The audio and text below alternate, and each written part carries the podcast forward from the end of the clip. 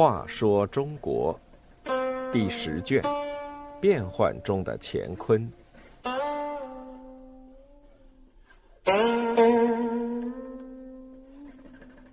一，段秀实惩治朔方军。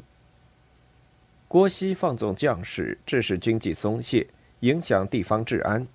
段秀实挺身而出，整顿秩序，并开导郭熙。一，滨州不安定。北庭行营节度使白孝德坐镇滨州，经陕西彬县，迎来了郭熙率领的朔方军。因为处于西陲的吐蕃常常来犯，为确保首都长安的安全，郭熙是前来协助白孝德加强防御的。郭熙是天下兵马副元帅郭子仪第三子，升任检校尚书。他帮助父亲收复两京，战功赫赫。由他所率领的朔方军也很会打仗，不足的就是军纪松懈。虽然军营驻扎在滨州城外十里近河边，但时有将士进城骚扰，光天化日之下横行街巷，打伤路人，有次甚至把一位孕妇都撞伤了。郭熙知道了，也不加以管束，听其自然。白孝德也没有什么办法。荆州刺史段秀实知道了，找到白孝德。自我推荐到滨州屈居都虞侯之职，负责全城治安。白孝德同意了。二严正执法，诛杀肇事者。这天，郭熙军营有十七个将士进城，在一家小酒店喝得酩酊大醉，酒店老板索取酒资，竟被刀子刺伤。这些人乘机发泄，还打破了酒缸，让酒流淌满地。殿堂里的家具也被砸得稀巴烂。段秀实知道了，立即缉捕了十七个肇事者，经审问属实，就地正法，把首级高挂在城门上示众。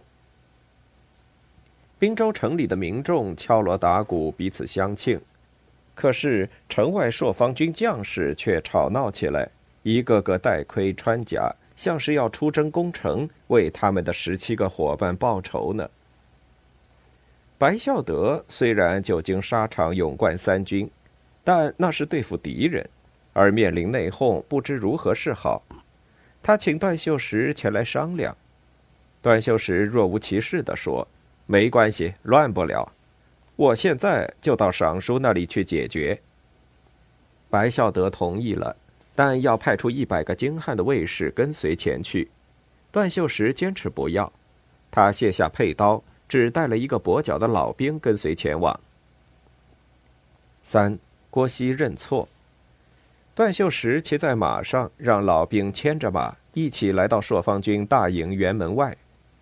几十个全副武装的将士一拥而出，见到正是段秀实，就准备动武。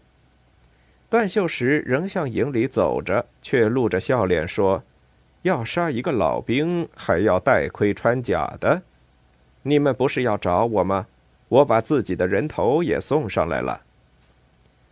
朔方军将士一时被他这一突发表现惊呆了。段秀实高声说：“你们的所作所为太令人失望，难道是尚书对不起你们，是副元帅对不起你们吗？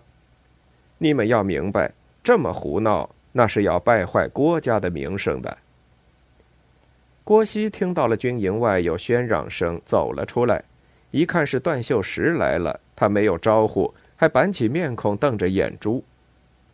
段秀实变得更加严肃了，他对郭熙说：“令公为国家出力，平定叛乱，功劳真个是可与天地相拟，但也应该有始有终。可是今天尚书却放纵部署，为非作歹。”长此以往会出大乱子，等到出了大乱子，天下人都会说是尚书仗着副元帅的名望，使令公的声誉下降，那时还能得到什么呢？段秀实话没有说完，郭熙就当众跪了下去，向他拜了几拜，说道：“大人的话对极了，谢谢你的开导。”然后起身对周围的将士大声斥喊：“所有人立即卸出铠甲，回营闭门思过。谁再敢取闹，斩首！”段秀实没有赶回城去，他就在郭熙的营帐里留宿。这夜，郭熙不敢脱衣甲，害怕有人暗害段秀实，还亲自守在帐外，保卫他的安全。第二天清晨，郭熙和段秀实一同进滨州城，向白孝德赔不是，表示一定要严格约束所部将士，如有不法，听凭处置。郭熙也算是通情达理的人，滨州百姓就此安居乐业。Thank you.